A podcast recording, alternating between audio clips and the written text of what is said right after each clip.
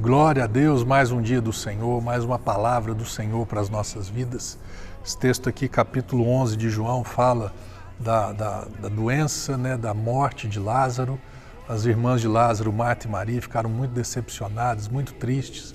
Jesus chega até o local e quando ele chega ali, elas falam: Ah, Jesus, parece que agora não tem mais nada o que fazer. No verso 39 diz: Determinou Jesus tirar a pedra porque ele estava, o túmulo era dentro de uma caverna com uma pedra na frente. Pede para elas, para as pessoas ali, remova essa pedra. E preveniu-lhe Marta, irmã do falecido Senhor. Ele já está até cheirando mal, pois já se passaram quatro dias.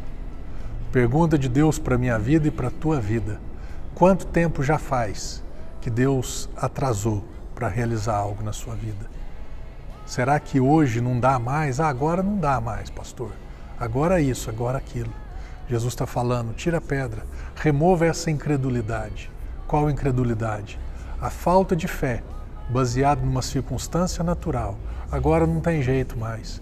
Eu perdi aquela promoção, eu perdi aquela oportunidade, a pessoa que eu amava, que eu tinha escolhido para eu me casar, se casou com outro. Agora isso, agora aquilo. Agora já não tem jeito mais, já faz quatro dias, quatro meses, quatro anos, quarenta anos. Será?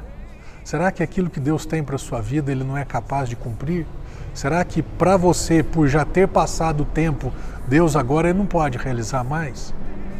Parece que Deus, pra, para os nossos planos e objetivos, ele está sempre atrasado, não é verdade?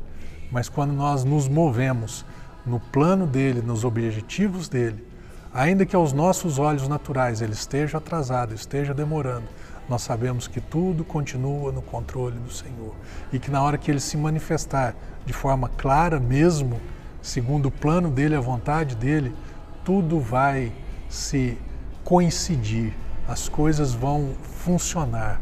E você vai falar assim: Uau!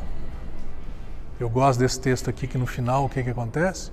A pedra é removida, Jesus vai até Lázaro e fala: Lázaro, vem para fora. E aquele que estava morto já há quatro dias, cheirando mal, se levanta e sai andando.